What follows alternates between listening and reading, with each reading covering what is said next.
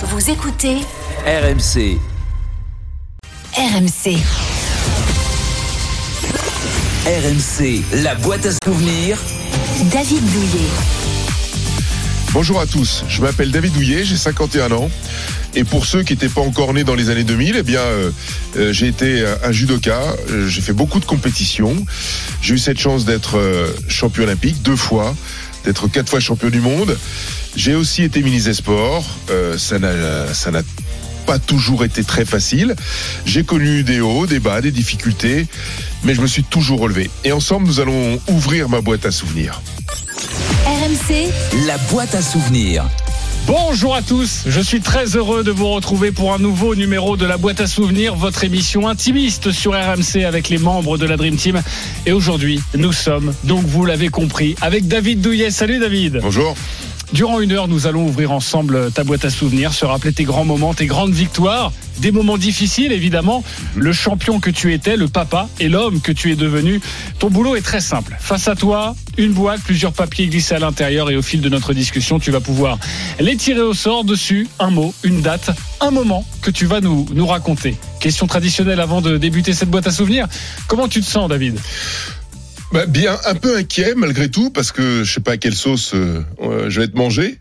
Euh, parce que les souvenirs, les souvenirs, c'est pas évident. Hein, euh, euh, ils peuvent être interprétés, interprétables. Euh, quelquefois, ce qui peut sembler être un bon souvenir peut ne pas l'être. Maintenant, je sais que euh, vous avez fait du bon boulot et je suis en confiance. Très bien, tu peux l'être en confiance. Voici le premier papier avec toi David dans cette boîte à souvenirs. Alors, je veux être champion du monde. Je veux être champion du monde. C'est une citation de quelqu'un, ça. De qui? Je l'ai dit un jour. Alors tu as. Ça fait prétentieux, donc c'est Non, on va l'expliquer. Ouais. Tu as 12-13 ans. Ouais.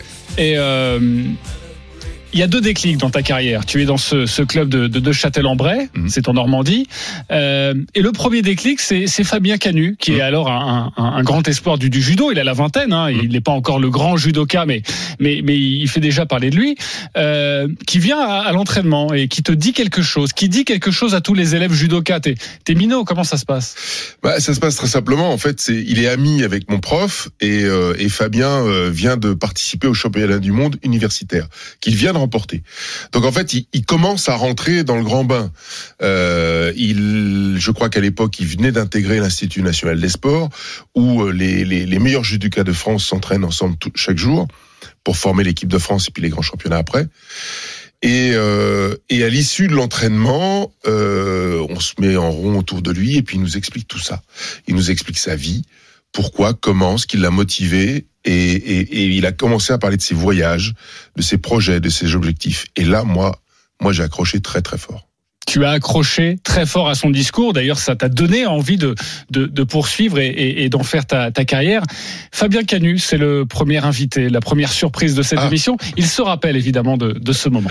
C'était dans un dans une vieille salle euh, euh, de judo, une salle de classe, tout en bois. Enfin, c'était vraiment le, le préfabriqué. Il fallait voir euh, là où, David Douillet a démarré le, le judo. J'ai expliqué ce qu'était la, la vie d'athlète de haut niveau euh, et surtout la chance qu'on avait à pouvoir voyager, à pouvoir rencontrer euh, du monde, euh, à découvrir la planète euh, et que c'était euh, en termes d'éducation extrêmement enrichissant. Donc voilà les propos que je, je tenais. Il y avait bien sûr la difficulté de s'entraîner, l'exigence du sport de haut niveau, mais aussi tous ces à côté qui font qu'on a une vie qui sort de l'ordinaire. Ouais. Ça te plaisait ça? Et oui, moi, moi il m'ouvre les yeux en fait. C'est-à-dire que euh, je suis, euh, j'ai eu un premier coup de foot qui est le judo parce que voilà, c'était euh, vraiment, c'était, c'était, c'était devenu une passion immédiate pour moi. Et puis, euh, et puis j'avais là un deuxième coup, coup de foot que j'avais pas imaginé, euh, j'avais pas conceptualisé, euh, qui était celle de la vie d'un compétiteur. Et là, je me suis dit, mon Dieu, mais c'est fabuleux quoi. À l'époque, dans Pif Gadget, je regardais la vie de Docteur Justice. Euh, Docteur Justice voyageait dans le monde entier, euh, il lui arrivait tout un tas d'histoires, etc. Et, et paf, le, le- le mimétisme était là, quoi. Et tu pouvais toi aussi voyager comme Fabien Canu dans le dans le monde entier. D'ailleurs, c'est ce que tu feras évidemment dans ta carrière. Et puis après un entraînement, euh, tu parlais de de ton entraîneur qui a convié euh, Fabien Canu, c'est Jacques Lemaître. Eh bien, ton entraîneur demande à, à tous les judokas qu'il a en face de lui, il demande quel est votre rêve. Absolument. absolument. Et euh, alors chacun dit un certain nombre de choses, et moi je, je, je, je dis, ouais, j'aimerais être champion du monde. Et là, ça, ça, ça a mis une espèce de froid. je m'étais pas rendu compte que c'était très prétentieux en fait. Enfin, je me suis dit, mais c'est mon rêve, c'est un vrai rêve, quoi. Voilà, c'est. Euh, et comme tout rêve, ça nous paraît inaccessible évidemment à, à ce moment-là. Euh, mais euh, mais en fait, ça s'est inscrit comme une toile de fond dans, dans, dans tout ce que j'ai pu faire derrière, sans vraiment oser le regarder de face, parce que parce qu'effectivement, ça fait très voilà très prétentieux, très euh, euh et, et en même temps, euh, chaque mouvement, chaque chaque entraînement euh, était orienté vers ça. Et sans vraiment le savoir au départ, sans sans en prendre vraiment conscience, mais au fur et à mesure du temps, ça s'est construit comme ça. Et c'était pour ça. Tu es minot, tu commences à, à, gagner, tu es repéré par le, le sport-études de, de, Rennes. Rennes te veut absolument, il faut convaincre ta grand-mère, Mémé Blanche, on en reparlera un petit peu plus tard, qui t'a élevé. Euh, on va écouter Jacques Lemaître sur ce moment du départ de ton mmh. club, Neuchâtel en, en Bray, pour, pour Rennes, le sport-études. Il y avait une détection à l'époque, vraiment chez les lourds, il y avait très très peu de lourds. Et puis quand on voyait le gabarit de David, l'intelligence déjà du combat qu'il pouvait avoir, euh, bah, ce garçon-là avait un, gros potentiel. Donc c'est vrai que moi, quand c'est comme ça, donc il a fallu d'abord convaincre, je pense qu'il a dû vous le dire, convaincre sa grand-mère, parce qu'il était chez sa, sa, sa mamie, chez Mémé Blanche pour tout dire. Et euh, Mémé Blanche comprenait pas pourquoi il devait quitter le club avec deux entraînements par semaine à Neuchâtel pour aller euh, faire du judo à Rennes pendant euh, toute la semaine, quoi. Oui, il faut la convaincre. Parce oui. que tu vas, tu vas quitter le nid. Oui, parce que ma, ma grand-mère est née en 1923. Euh, personne dans ma famille ne pratiquait aucune discipline, aucun sport. Donc voilà, culturellement, c'était compliqué. Alors déjà, avec son petit-fils, était déjà tombé fou amoureux d'une discipline sportive, le judo, qui plus est. Euh, les entraînements, les compétitions, tout ça, c'était nouveau pour elle aussi. Et, euh, et, Dieu sait si elle a sacrifié son temps, son temps de vie, son temps personnel pour pour faire en sorte que ça se passe bien pour moi. Euh, et alors là, euh, sport études pour elle, ça veut rien dire. C'est quoi? C'est un club, c'est un nouveau club, c'est comment? Qu'est-ce qui se passe? C'est loin? Rennes, c'est très loin. À l'époque, euh, j'habitais dans la banlieue, enfin euh, quelques encablures entre Dieppe et Rouen. Donc il fallait, il fallait qu'elle m'emmène à la gare de Rouen et ensuite j'avais 6 heures de train pour aller jusqu'à Rennes. Le TGV n'existait pas, etc. Sans jouer les anciens combattants, c'était un peu compliqué. Tout ça, il fallait une famille d'accueil là-bas pour euh, pour pour les week-ends. Je revenais pas chaque week-end. Enfin, et, et pourtant, elle a su s'adapter, elle a su comprendre, elle a su avoir les idées ouvertes, elle a su, elle a su être en réalité hyper moderne, ma grand-mère. Il va y avoir une scène assez assez marrante devant le conseiller d'orientation, ah ouais. euh, parce que ah euh, oui. il faut il, il, faut lui annoncer que tu vas quitter et que tu vas partir à Rennes pour pour, pour tes études. Comment ça se passe avec ta grand-mère? Ah ben, euh, elle est convoquée, comme moi d'ailleurs, euh, au lycée de Neufchâtel-en-Bray, en seconde. Et euh, le conseiller d'orientation de l'époque lui dit "Écoutez, euh, je suis obligé de vous, enfin, je fais faire mon métier comme je je, je le pense. C'est c'est pas bon du tout que votre petit-fils parte en sport-études, quoi. Voilà, il a un niveau qui est pas euh, hyper euh, hyper élevé. Euh, alors si vous rajoutez à cela euh, des entraînements quotidiens deux fois par jour, il est pas sûr qu'il puisse suivre. Euh, il peut se mettre en situation d'échec scolaire.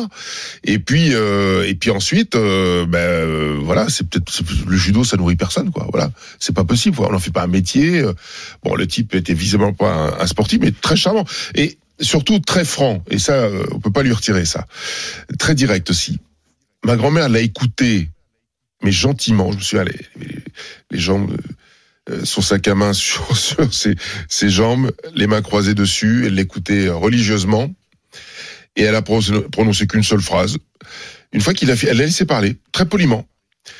Il a, il a, il a balancé ses arguments pendant une dizaine de minutes, et là, elle lui a dit donc il lui a dit, mais bon, on fait comment alors? Qu'est-ce qu'on fait là? Pensant l'avoir convaincu.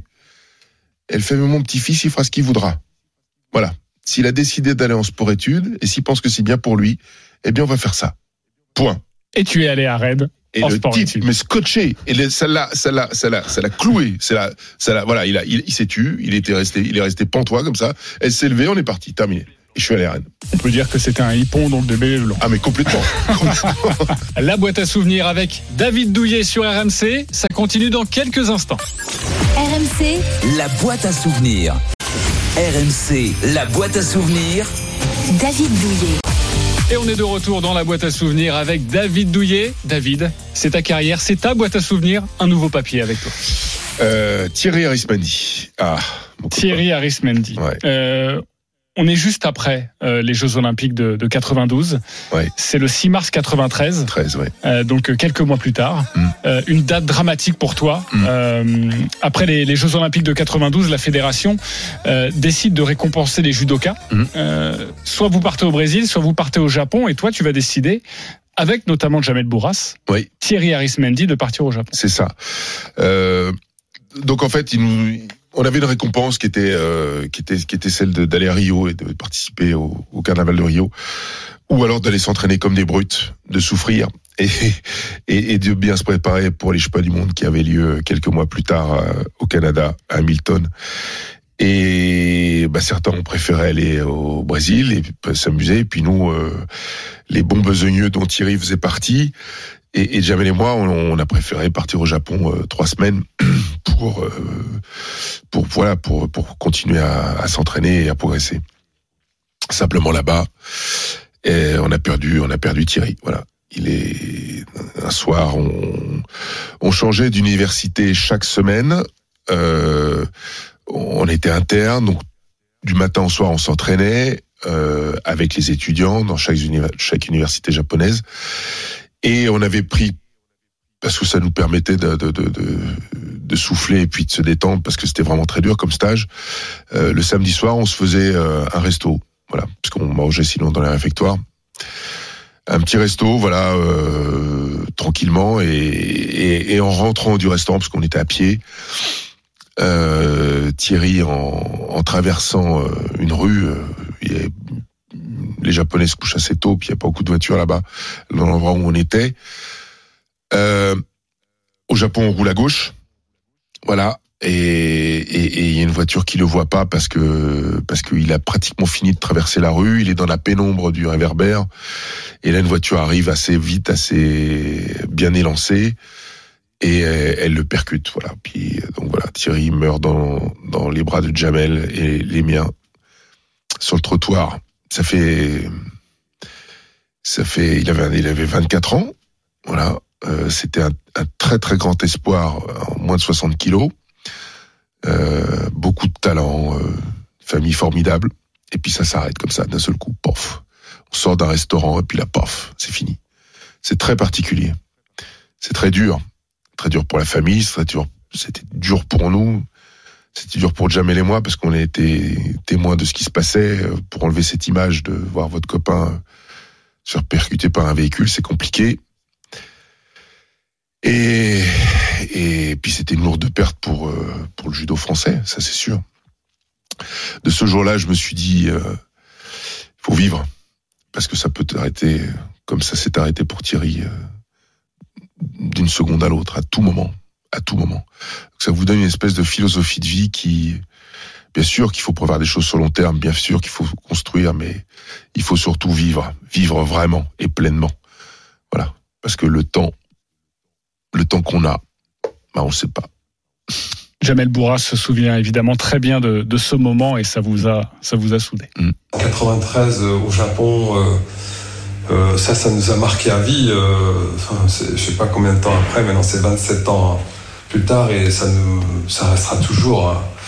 ça nous restera toujours dans la, dans la, dans la mémoire. Euh, C'était vraiment une, un, un séisme pour nous. Euh, on a vu un pote se faire écraser par une voiture devant nous. euh, quand on a perdu, c'était un super grand, c'était un grand judoka je veux dire, lui, bon, c'est c'est le, c'est le décès qui l'a qui a fait qu'il bah, qu'il n'a pas été champion du monde, champion olympique. Mais moi, je suis persuadé, euh, à mettre même à main coupée, que lui, il aurait été champion du monde, champion olympique, c'était un tueur.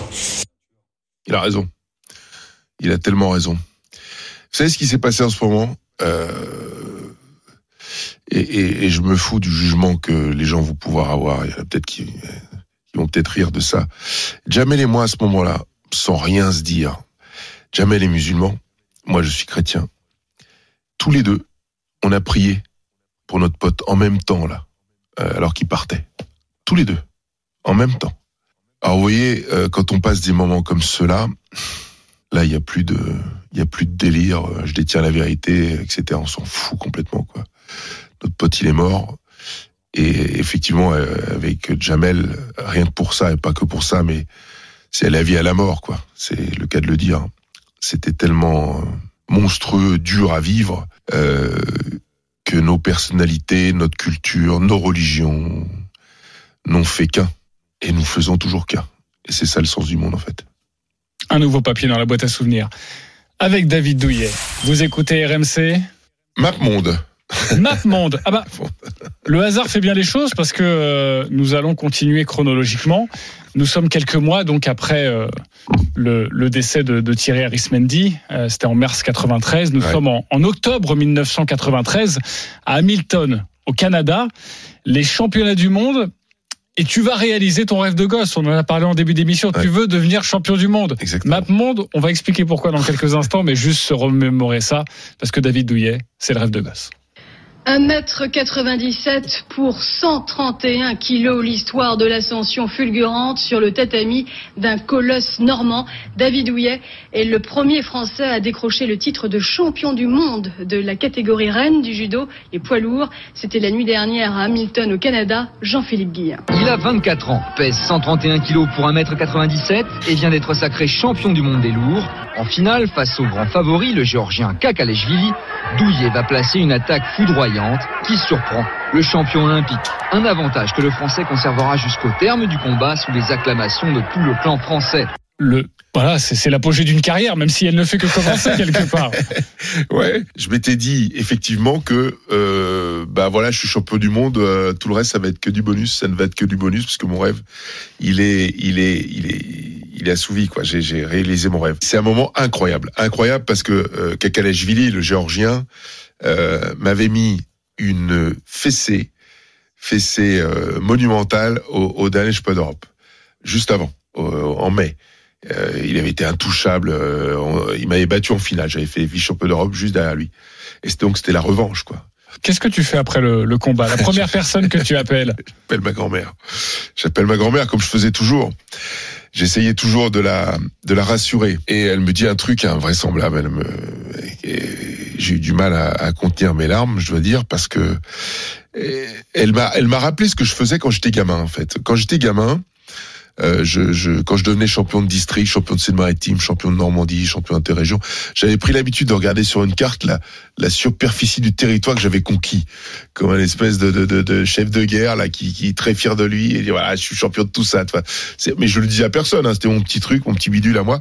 Et puis je, je, je m'en étais, euh, je m'en étais euh, ouvert à ma grand-mère qui, qui, ça, ça ça la faisait rigoler. Sauf que là, elle m'a dit, tu sais mon petit-fils, ce matin j'ai pleuré parce que le map, la map monde qui est dans la, la salle à manger, eh ben je me suis dit que mon petit-fils il était champion de tout ça. Avec David Douillet dans la boîte à souvenirs, ça continue dans quelques instants sur RMC. Restez avec nous. RMC, La boîte à souvenirs. RMC, la boîte à souvenirs. David Douillet. Vous écoutez RMC, on est de retour dans la boîte à souvenirs avec David Douillet. David, un nouveau papier dans ta boîte. T'es un dieu vivant. Ah ça je sais qui est-ce qui l'a dit ça. Ah. C'est Thierry. T'es un dieu vivant, exactement. Thierry Ray, le commentateur Ouais. euh, de judo, notamment euh, durant les Le meilleur les- commentateur qu'on ait jamais. Faut quand même pas, faut quand même préciser que Thierry a été, a tout gagné lui aussi. Il a été champion d'Europe, champion du monde et champion olympique. C'était le premier Français à réunir tous ces titres. Alors nous sommes le 22 septembre 2000, finale des Jeux Olympiques de Sydney. Pas faute, Douillet, Douillet qui tient. Allez, allez, allez, mon grand, allez. Allez, qui est? Attention à ça, attention à ça. Oui C'est un génie. Oh, je veux pas m'énerver. Regardez, regardez, regardez le génie du judo mondial. Allez, qui est? C'est génial. Putain, il a gagné. T'es un monstre. T'es un dieu vivant. T'es un dieu vivant. Regardez, pardon, hein, on est, on est- il y a des gens qui doivent, qui doivent sourire ou qui doivent rire de nos réactions, mais si vous saviez comme c'est énorme, c'est énorme. Ouais. Mais Thierry, il est, en fait, pourquoi, pourquoi ça se passe comme ça pour lui? Parce que on a une vraie proximité. C'est mon président de club.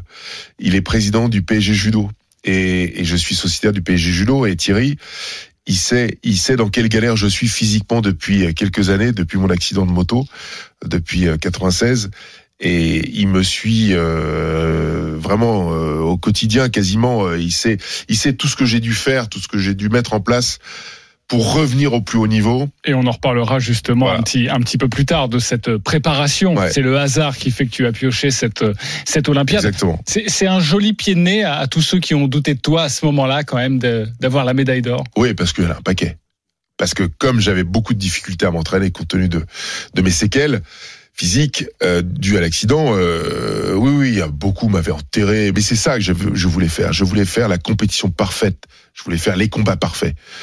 Et pas facile. Mais je voulais leur montrer que c'est, il y a que ça qui m'animait et que que je perde ou pas, c'était pas, c'était le cadet de mes soucis, réellement, réellement. La persévérance, c'est Myriam, encore une fois ta fille qui nous en parle. Un des adjectifs pour euh, pour mon papa, c'est qu'il est persévérant, peut-être têtu parfois, mais il sait ce qu'il veut. Et je pense que c'est pour ça que ça a été un, des plus grands athlètes euh, de tous les temps. C'est parce qu'il n'a pas écouté les petites voix qui lui disaient attention, euh, là tu vas avoir mal, attention, ça tu ne peux pas faire. Non, il a toujours essayé de dépasser ses limites. Et euh, s'il avait écouté tous ces médecins et kinés qui lui disaient ne fais pas ça, ça va être pire ou tu vas te faire encore plus mal, il n'aurait pas décroché ce titre. Eh ouais, elle me connaît vraiment bien, ma fille. Un nouveau papier dans la boîte à souvenirs avec, euh, avec toi, David Douillet. Bonne.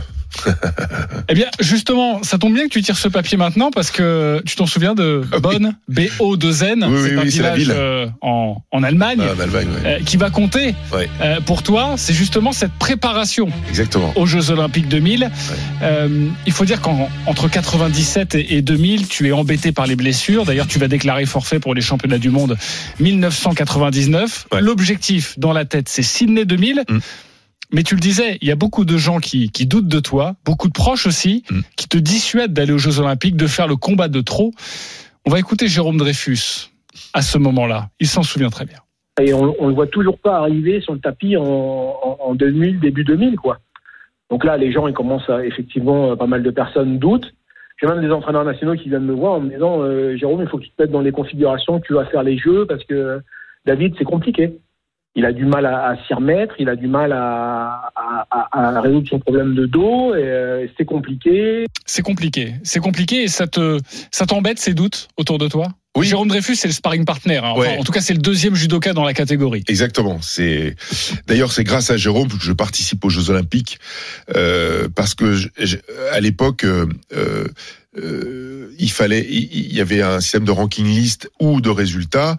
Jérôme fait me remplace au Championnat du Monde auquel j'avais pas pu participer En en 99. 99 et il fait cinquième. Et il faut être dans les cinq premiers pour Voilà. qualifier la catégorie, enfin la Exactement. nation à la catégorie euh, aux Jeux Exactement. Ce Olympiques. qui fait que grâce à Jérôme, j'ai pas besoin d'aller chercher une qualification olympique toute l'année qui m'aurait complètement dégradé parce que j'avais j'avais plus grand chose dans les dans les valises arrière pour euh, comme comme énergie et de potentiel pour aller jusqu'au jeu. Donc il, il qualifie la catégorie de poids et la nation. Et on arrive justement un mois avant les Jeux Olympiques de Sydney, à ce tournoi en Allemagne, à Bonn. Euh, et là, tu es battu en demi-finale par un, par un Allemand, il s'appelle Franck Moller. Franck, ouais. Euh, et là, ça te fout les boules. Là, là t'as les boules. J'ai les boules, mais pas tant que ça. Euh, j'ai les boules euh, parce que j'aime pas perdre. Bon, ça c'est bon, ça, c'est réglé. Mais j'ai les boules parce que beaucoup m'enterrent à ce moment-là. Les journalistes, euh, les certains entraîneurs, même des coéquipiers qui m'enterrent. Sauf que personne n'a compris. Peut-être Jérôme d'ailleurs. Il y a que lui. Il y a que les deux trois euh, avec lesquels je m'entraînais quotidiennement qui pouvaient le comprendre et le voir. La boîte à souvenirs avec David Douillet. Un nouveau papier avec toi. Non, Douillet. Non, Douillet. Ouais, N-O- N-O-M. Hein. Oui, exactement. Pourquoi il y a ce papier, tu penses? Bah, je porte mal mon nom, sans doute, j'en sais rien. Je... Pas du tout, mais tu n'aurais pas dû porter ce nom. Ah oui, c'est vrai, oui, t'as raison. Oui, oui, oui, bien sûr. Bien sûr, j'aurais dû m'appeler Brumant. Voilà, quel nom de mon papa. Mais j'ai aussi envie de parler de ce nom de, de, de tes quatre enfants. Il y a Jérémy, il y a Myriam qu'on a entendu, il y a, il y a Mathéo, il y a Blanche Ouais. d'ailleurs, la, la Ouais. petite euh, dernière, qui s'appelle Blanche Douillet, Oui, comme, euh, comme sa grand-mère. comme sa grand-mère. Euh, Comme son arrière-grand-mère. comme son arrière-grand-mère. Il a été facile à porter pour eux ce nom Douillet? Non. je pense pas. Particulièrement peut-être pour Jérémy qui lui a, a- a peut-être été victime de comparaison parce qu'il il est athlète. euh, Bon, même si c'est le basket, c'est différent, mais je pense qu'on a dû le saouler avec ça, ça c'est certain. Euh, il le dit pas, il reste assez discret là-dessus. Je pense qu'il a dû le digérer et puis il est intelligent, donc euh, il a dû euh, en faire, enfin le le- le- l'optimiser même sans doute. Euh, Myriam, elle a toujours eu un fort caractère. Donc elle, elle, elle défendait son frère dans la cour de récré. euh, Peut-être de, de caractère, c'est c'est euh, elle est c'est celle qui est la plus proche de moi. C'est une une battante. Elle, est- elle, elle se, se occupe pas trop des détails. Une battante, mais euh, on va l'écouter justement Ah sur bon ce nom, euh, sur ce nom douillet. Je vais pas vous mentir, après il le sait, ça n'a pas été facile tous les jours. Euh, beaucoup plus pour mon frère parce que mon frère est dans le milieu sportif, mais c'est vrai qu'on a, on a quand même grandi avec le nom de Douillet et c'était un nom très célèbre. Ça l'est toujours, mais c'est vrai qu'à l'époque, quand on était bah, à l'école, évidemment, euh, c'était un nom euh, extrêmement célèbre et, et c'était pas facile parce qu'on avait aussi des moqueries, malheureusement, de certaines personnes. Euh, je l'ai, je l'ai bien vécu, mais en même temps, je l'ai mal vécu. Je l'ai bien vécu dans le sens où on a, on a grandi quand même avec une, chance de d'avoir pu euh, voyager, d'avoir vécu des choses extraordinaires. Et d'un autre côté, c'était pas facile parce que, bah, à cause du regard et de la jalousie des gens, malheureusement, on peut pas empêcher ça. Ouais, ils sont restés discrets par rapport à ça. Souvent, je leur posais la question et je crois qu'ils ont. Les, les enfants peuvent être merveilleux parce qu'ils ont dû vouloir me protéger de ça, quelque part. Parce qu'ils m'ont. C'est la première fois que j'entends Myriam me dire ça comme ça. Elle m'a dit oui, de temps en temps. Elle, a été assez éva- évasive là-dessus. Mais euh, je m'en doutais. Je me doutais que ça devait être comme ça. Forcément. Forcément. C'est pas, pas évident pour les petits loups. On peut pas plaire à tout le monde, c'est c'est logique. hein. Et, et, euh, mais mais je me fais pas de soucis pour eux. Ils sont courageux. Ils sont. J'ai vraiment de la chance d'avoir des bons gamins, ce qu'on appelle des bons gamins. Ils sont ils sont bien dans leur peau. euh, Ils font ils font des choses qu'ils aiment. Ils sont ils sont gentils. C'est vraiment des, des enfants. J'ai de la chance d'avoir des enfants merveilleux, vraiment. Pour les avoir au téléphone, je te confirme. Ah. Très très gentil. Euh, on se dit dans la famille euh, qu'on est fiers euh, l'un de l'autre. Ils sont fiers de toi, tes enfants. Je sais pas. Je pense que oui. Mais encore une fois, c'est, on est, enfin, dans la, enfin, je, c'est pas, c'est pas, c'est des choses qui sont passées dans ma vie, mais je- j'en fais pas état, quoi. On n'en parle pas, euh, j'en fais pas de morale là-dessus. Je, je, je- je- Oui, mais c'est toujours bien ou pas, je sais pas, mais c'est toujours bien de savoir si euh, si ses enfants sont fiers. On va écouter Jérémy, on l'a pas encore entendu le grand. Comment on ne, pas, on ne peut pas être fier d'un d'un tel parcours euh, sportif, fier également de, de toute sa reconversion? Euh, en étant sportif, euh, je, le comprends davantage aujourd'hui. Et puis fier aussi, fier aussi de la personne qu'il est. On se, se dit pas forcément tout le temps les choses, c'est sûr. Voilà, euh, je sais qu'il est fier de moi et, je, pense qu'il qu'il sait que je suis fier de lui aussi.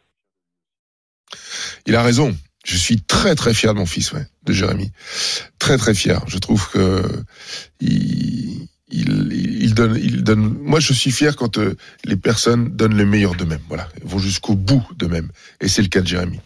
Euh, c'est le cas de Myriam aussi, évidemment, dans son dans son dans son secteur, et, et, et Mathéo aussi. Donc j'ai de la chance.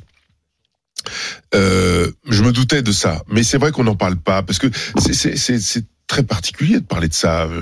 Enfin, je, vois pas un papa dire est-ce que t'es fier de moi, mon fils? C'est ridicule. Enfin, c'est absurde. dit, comme, dit comme ça, c'est Ah oui, c'est complètement absurde. Ça m'arrangeait de le dire comme ça. Euh, mais mais euh, euh, moi, par contre, je suis vraiment fier de mes enfants. Ça, c'est certain. Après, après, vous savez, vous pouvez avoir des, petits loups qui euh, vivent mal ce dont on parlait, la notoriété ou ça, leur a peut-être posé d'immenses problèmes et que peut-être dans cette balance de d'admirer un, parent, eh ben euh, les inconvénients pèsent peut-être plus lourd. Je sais pas. Ça peut arriver, hein, très certainement. Mais on n'en parle pas. C'est marrant. C'est c'est comme ça. C'est dans dans notre truc. Je, alors je sais exactement ce qu'ils pensent de moi. Là pour le coup, on va arrêter de de, de, de parler des bonnes choses. Je, moi, je vais vous parler des mauvaises choses. Euh, ils savent que je suis têtu et je le suis. Ils savent que je suis de mauvaise foi et je le suis. Euh, ils savent que je suis euh, ronchon et je le suis de temps en temps. Euh, ils savent que je suis dur avec eux. Voilà. Ils savent que je laisse pas grand chose passer. Ils savent que quelquefois je suis un peu brutal dans ce que je dis. Enfin, je mets pas trop les formes. Donc, ils- je sais qu'ils me connaissent parfaitement. Ils connaissent mes défauts. Et, et, euh, s'ils m'en pardonnent un petit peu, compte tenu d'une vie un peu particulière que j'ai pu avoir, bah, c'est plutôt sympa de leur part. Je sais que ça, ça doit être le cas. Et si l'admiration l'emporte, tant mieux. Un nouveau papier dans la boîte à souvenirs avec David Douillet. La sieste. La sieste. tu sais de quelle période de ta vie on va parler? Euh, celle où j'étais athlète. Exactement. Voilà. En- tu fais certainement des siestes encore aujourd'hui, évidemment. Mais là, nous sommes à Atlanta.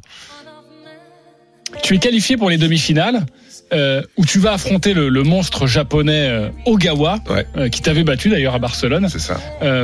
Et là, juste avant cette demi-finale, le japonais va halluciner. Et oui, il, a, il va halluciner. Enfin, moi, je l'ai pas vu. C'est, c'est Marc Alexandre qu'on a eu tout à l'heure qui me, qui qui m'a raconté l'histoire parce que moi, je, en fait, je dormais pour le coup.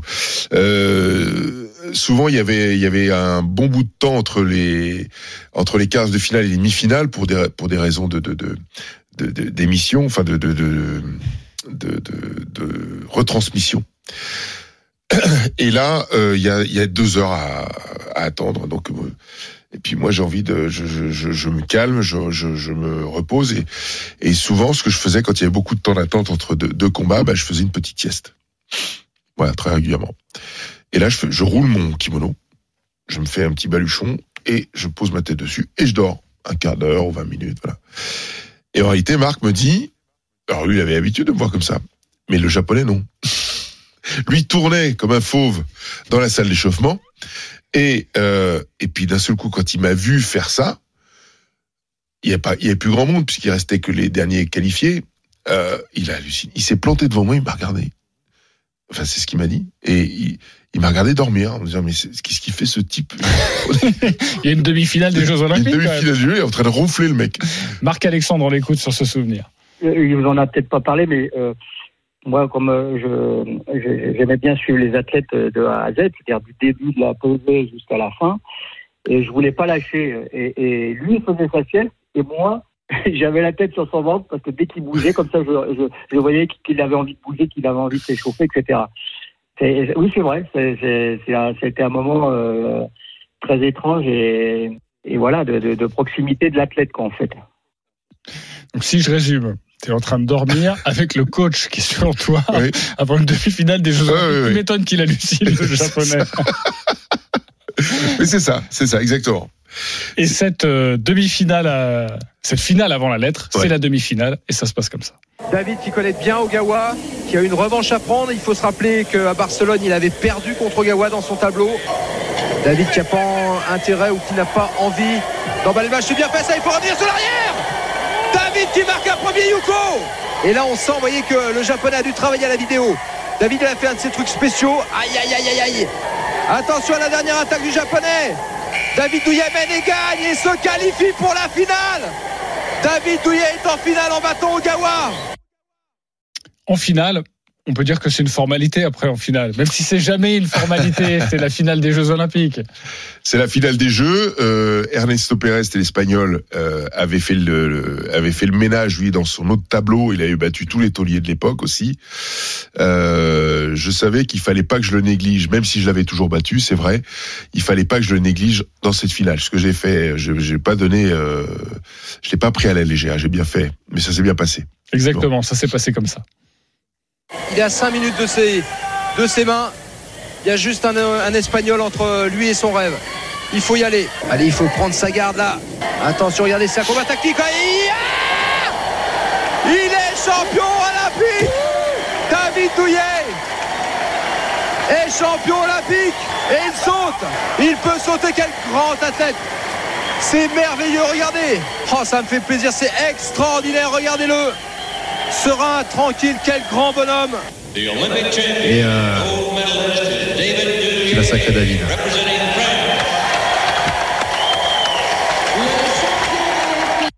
ta première médaille d'or. Euh, le seul problème, c'est qu'on va te donner une mauvaise médaille. On me donne, on me donne, mais je me rends pas compte parce que en fait c'est euh, écrit sur la tranche de la médaille. On me donne la médaille des lourdes féminines qui a été remportée ce jour-là par une chinoise et qui elle s'en aperçoit. Donc j'apprends par la fédération internationale qu'ils sont trompés de médaille et qu'elle va me la rendre euh, au championnat du monde l'année prochaine. Sauf que d'ailleurs, c'est ce qu'elle a fait. Euh, Donc j'ai eu ma médaille un an plus tard, la vraie quoi. La vraie. Pas celle du podium, la vraie. Euh, Ce qui est assez étonnant, c'est que à chaque fois, ça se passera aux Jeux Olympiques. Toi qui dors plutôt bien, on l'a vu avec cette sieste. euh, bah, cette nuit-là, tu dors pas. Non, pas parce que je suis pas content, parce que je, c'est parce que je suis dans un vide absolu. T'as tout gagné là. Parce ce que ce jour-là, j'ai tout gagné, ouais. Ce jour-là, voilà, j'ai, j'ai, j'ai tout gagné. J'ai tout gagné et je me dis, mais comment je vais faire pour me remotiver, quoi? Comment je vais faire pour, euh, euh, euh, comment je vais faire pour me remettre dans le coup et, et est-ce que cette motivation est toujours là? Je me sens au bord d'un précipice. J'ai plus de chemin. Et plus de chemin. Je sais pas comment faire. Je sais pas comment je vais faire. Voilà. Et heureusement, j'ai un accident de moto qui me remotive et qui me permet de remettre les compteurs à zéro. Et enfin, c'est heureusement, c'est c'était complètement débile ce que je dis j'aurais pu y passer. J'aurais pu même ne plus jamais pouvoir euh, faire le judo de ma vie, euh, ne plus pouvoir être un athlète, être handicapé, etc. En fait, ça n'a pas été le cas, mais en fait, ça, ça a largement contribué à ce que je continue ma carrière. Ça, Eh, parce qu'on est le 30 septembre 96 Ouais. sur l'autoroute A4. Oui. Tu vas avoir euh, cet accident de moto. Mm. Euh, donc on est quelques jours après, euh, un mois après, Ouais, un après, mois pile, après, après les Jeux Olympiques. Euh, et là, le, le diagnostic est pas bon. Ah non, ah non, il est pas bon du tout, puisque les, les, les, les premières conclusions euh, des, des, des chirurgiens, c'est de dire, euh, bah, on va essayer de vous sauver votre jambe, quoi, parce que c'est pas, pas sûr qu'on puisse le faire. Et voilà. Donc, euh, on se pose même plus la question, est-ce qu'on remarche ou pas, est-ce qu'on va faire du judo ou pas, est-ce que, non, non, c'est, première chose, on va voir si on peut sauver la jambe. Et puis après, on verra. Voilà. Donc, ça vous remet les choses bien en place. Ouais. Mais toi, tu y as toujours cru. Toi, tu t'es dit, c'est le moment, c'est le moyen de. Ouais, dès le lendemain des, des deux opérations, parce qu'en 48 heures, euh, ouais, 72 heures, j'étais opéré deux fois, l'épaule et, et la jambe. Et où là, j'apprends que effectivement, ma jambe est toujours là. Lorsqu'on me dit, bon, on n'est pas sûr que tu puisses remarcher normalement, alors le judo, de ce jour-là, non. Dans ma tête, je me suis dit, je vais remarcher, je vais redevenir un judoka, et je vais redevenir un judoka qui gagne, qui va défendre son titre, et qui sera champion du monde dans un an à Paris en 97. Voilà. C'est ça ma marche, c'est ça mon programme, c'est ça mon cahier des charges. C'était dur, c'était pas réussi d'avance, mais mais voilà, les, quelque chose d'extrêmement négatif qui aurait pu être terrible en réalité m'a beaucoup aidé. Je l'ai positivé. Et en 97, au championnat du monde, qu'est-ce qui va se passer? Bah je gagne. C'est la boîte à souvenirs avec David Douillet. Mais David, ce n'est pas encore complètement terminé. Dans quelques instants, nous allons sortir de la boîte sur RMC. RMC, La boîte à souvenirs. RMC, la boîte à souvenirs. la sortie de boîte. Nous sommes toujours avec David Douillet dans la boîte à souvenirs et maintenant nous allons sortir de la boîte car ça peut arriver. Quand on sort de boîte, il peut y avoir un petit interrogatoire. Est-ce que vous êtes prêt, monsieur Douillet, pour un interrogatoire? Essayez Ton plus beau combat le dernier, le dernier, celui de, de, de Sydney, oui. Ton pire combat Mon pire combat, Mauvais comme un cochon. mauvais comme un cochon. on on m'avait forcé de participer à un championnat d'Europe. J'étais pas prêt, j'étais j'étais encore sous l'accident, etc. Enfin, non, c'était vraiment un championnat de merde. Pardon. Le plus beau dojo du monde. Le Kodokan. C'est pas le plus beau physiquement, parce que c'est dans un immeuble qui est complètement, euh, c'est pas joli. Mais il y a la chaise de Jigoro Kano, celui qui a créé le judo. Et puis c'est le Kodokan, quoi. C'est la mec du judo. C'est où? Au Japon, j'ai Oh, pas à. Tokyo, oui, pardon. Le judoka le plus insupportable. Oh, ça devait être moi. Que J'aurais pas aimé être mon entraîneur, voilà. Franchement. Ok, Euh, je te l'accorde pour celle-ci, mais pour celle qui vient après, je te l'accorderai pas. Le politique le plus insupportable. Ça peut être là. Ça peut être là, politique. Ok. Mais je donnerai pas son nom. Insupportable. J'ai vu, j'ai vu, j'ai vu. Vous saviez ce que j'ai vu. J'ai vu des personnes dire pique-pende euh, du, président et du gouvernement en place et faire se rouler par terre pour euh, euh, rentrer au gouvernement. Voilà.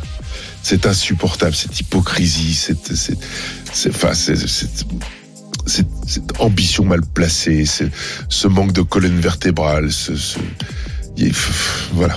Alors c'est, j'en ai vu que très peu, heureusement, mais j'en ai vu, ça c'est sûr. On embrasse euh, Nadine Morano. Non, je blague, C'est pas elle en plus.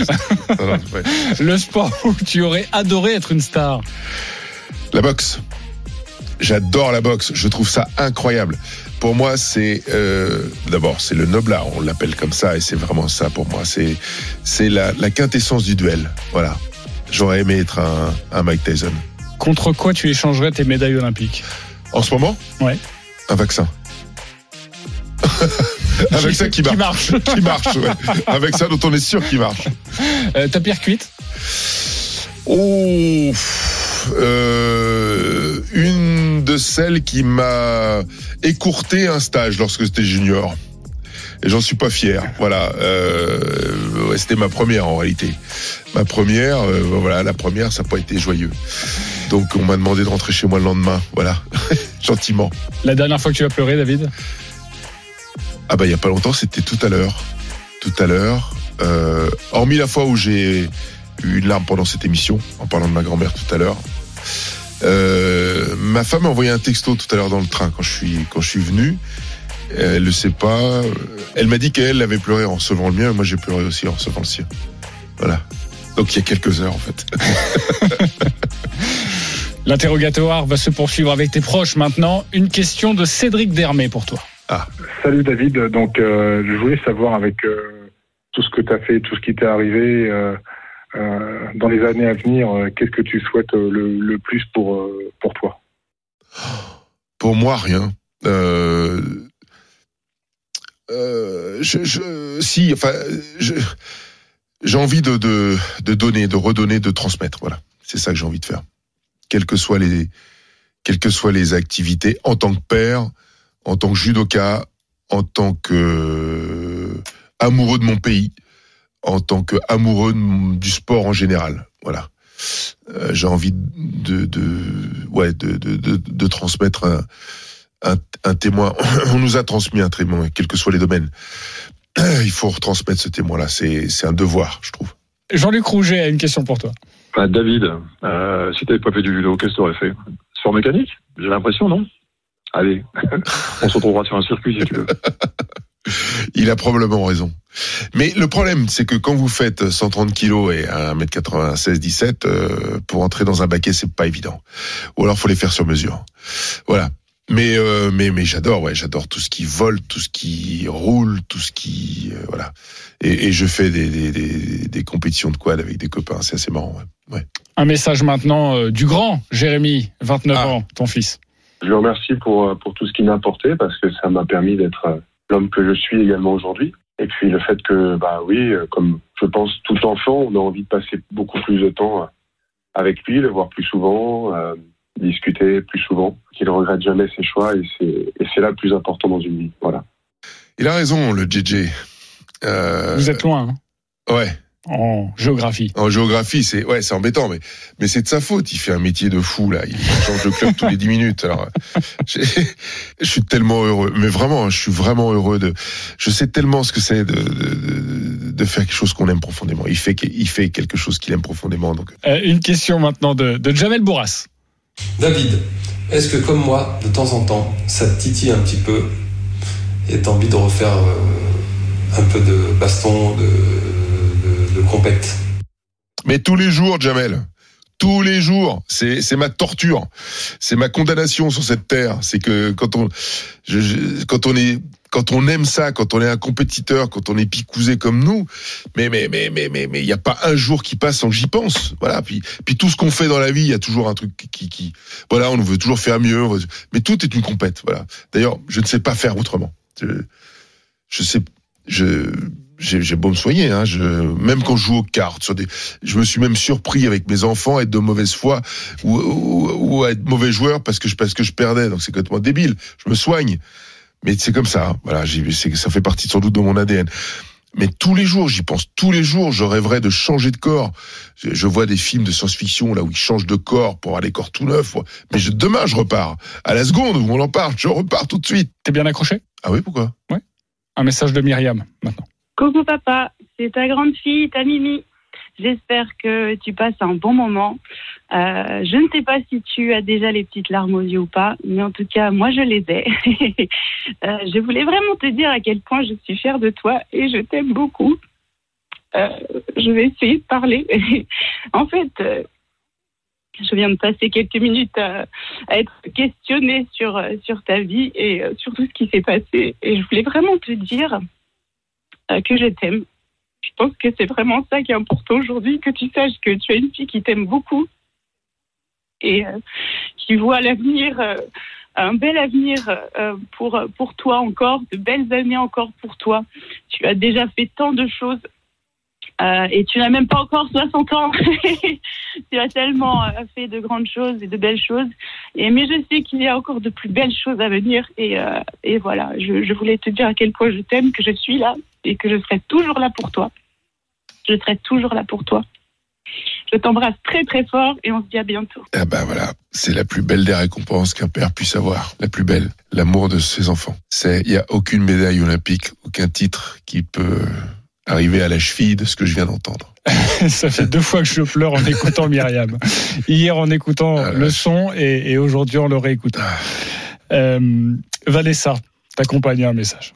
J'aimerais lui dire euh, merci. Merci, euh, merci David d'être rentré dans ma vie. Merci d'être un super papa, un super mari et, et merci d'être toi et de nous apporter autant de, autant de bonheur. Et j'oublierai jamais ce que tu m'as dit un jour où tu m'as dit euh, le plus important dans la vie, euh, c'est ce que les gens retiennent de nous et le bonheur qu'on a pu leur apporter. Moi, elle m'en apporte tous les jours, donc je suis plutôt gâté.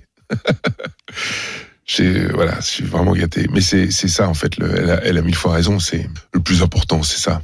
Le reste, le matériel, etc., ça, n'a aucune valeur. Ce qui est important, c'est, c'est, qu'un jour, quelqu'un puisse dire, tiens, ce type-là, ou cette personne-là, cette femme-là, ce, ce personnage-là, c'était quelqu'un de bien. Voilà, le reste. Il nous manque quelqu'un dans cette boîte à souvenirs quand même.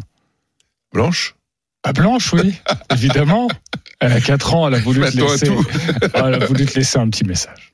Bonjour, c'est Blanche. Moi, j'ai envie que, que tu viennes à la maison. Comme ça, je te fais un gros câlin. Et pour, et pour, j'aime bien te faire des surprises à chaque jour. À demain. Je t'aime. Ah, voilà. C'est dur quand un père euh, avec ses filles. Hein. Entre Myriam et Blanche, c'est pas simple. Hein. aïe, aïe, aïe. Ah, vous m'en faites voir dans cette boîte à questions là. Elle est, elle est incroyable parce que ça, elle le dit vraiment. C'est pas sa mère qui lui a soufflé. Elle me le dit tout le temps en fait. Et euh, donc elle me fait la gueule quand je m'en vais parce que je pars de, assez régulièrement de la maison. Elle me fait la gueule quand je rentre aussi. c'est comme ça que je mesure qu'elle m'aime toujours. en fait. Non, non, mais elle est, elle est, ça dure une heure ou deux, puis ça se passe. Mais elle, apporte, elle apporte tellement à tout le monde. Elle m'apporte à moi évidemment, mais elle apporte, elle apporte à mes propres enfants, évidemment mon épouse. Mais euh, c'est devenu, en étant la petite dernière comme ça, à l'âge que j'ai et, et, l'âge de mes enfants, c'est une espèce de ciment extrêmement puissant qui est entre nous. Et euh, même si elle n'a que 4 ans, euh, aujourd'hui dans la famille, elle a la place centrale. C'est étonnant. Merci beaucoup, David. Merci à vous, vous m'avez fait un beau cadeau. Vous m'avez fait un très beau cadeau, merci. Un grand merci à toute l'équipe qui a travaillé sur cette émission. Pierre Amiche, notre producteur. Merci beaucoup, Pierre. Ça a été encore un, un bonheur de travailler avec toi sur, euh, sur cette boîte à souvenirs. Notre, notre réalisatrice, Julie Dereau. Et puis notre journaliste, Arthur Perrault, qui euh, nous a dégoté aussi euh, pas mal de, de contacts. David, tu as débuté cette émission. Tu vas pouvoir la terminer. C'est à toi. Face aux auditeurs, un petit mot. Bah, J'espère que je vous aurai pas trop ennuyé avec cette vie, euh, cette vie qui a été euh, remplie, qui n'est pas terminée. Euh, simplement euh, en vous disant que j'ai beaucoup, beaucoup, beaucoup de chance d'avoir assouvi mes rêves d'enfant. Mais mes rêves d'enfant, c'était pas simplement les médailles. Je voulais avoir une famille, une grande famille, très jeune. Et, et j'ai cette chance absolue qui me permet aujourd'hui d'être un papa comblé. Et puis euh, d'avoir peut-être bientôt des petits enfants et, et en tout cas des enfants qui sont euh, extraordinaires et qui j'espère euh, vont continuer à, à, à bonifier nos, nos vies et notre avenir. Voilà, c'est c'est tellement important de d'avoir ce fil conducteur. Je, je, ça le mien. Et, et ce fil conducteur là, pour le coup, euh, lorsqu'on essaye de, de conduire sa famille et, et- et de donner, de retransmettre quelque chose à ses proches, bah, il est pas si mal parce que si tout le monde le fait, je pense qu'on s'en sort, on s'en sortira bien, quoi, tous. RMC, La boîte à souvenirs.